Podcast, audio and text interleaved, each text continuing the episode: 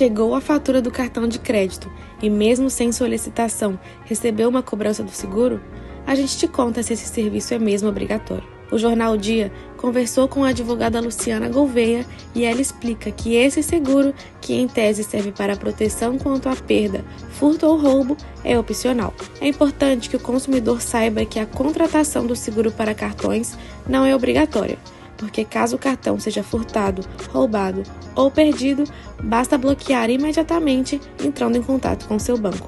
Assim, qualquer compra que for realizada depois do bloqueio será de responsabilidade da empresa administradora do cartão. Confira mais detalhes em odia.com.br.